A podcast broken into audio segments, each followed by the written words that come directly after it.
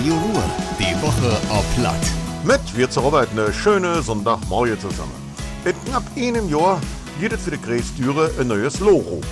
Auf dem sieht man dann die Landschaft entlang der Ruhr, dargestellt in fünf unterschiedliche Farben. Im neuen Logo steht das dunkelblau für Wasser, das grün für das Land, rot dann für die Städte und Dörfer, hellblau für den Himmel und gel für die Sonne. Daneben steht der Text Sehen und Entdecken. Das Wortspiel soll zusätzlich neugierig machen.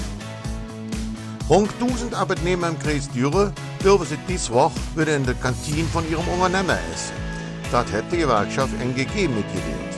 Wäre der aktuelle Schutzmaßnahme musste die Kantine geschlossen bleiben. In vielen Industrieunternehmen darf man mit Essen einfach auch nur da verputzen.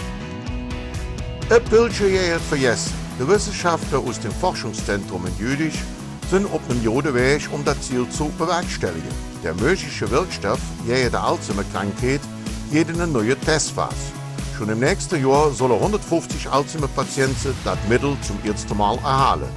Der Forscher aus Jülich glauben, dass sie bei den Testpatienten die Gedächtnisleistung verbessern können. Der Kreis Düre will wegen seiner Busse von Diesel auf Wasserstoffantrieb umstellen.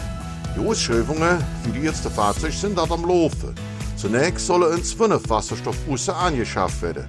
Landrat Speltan glaubt an die neue Technologie. Er hat Wasserstoffantrieb als Stoff der Zukunft und klimafreundlich bezeichnet. Und das war das wieder. Ich allen noch einen schönen Sonntag. Madet Jod, Ihre Robert. Radio Ruhr, die Woche auf Platt.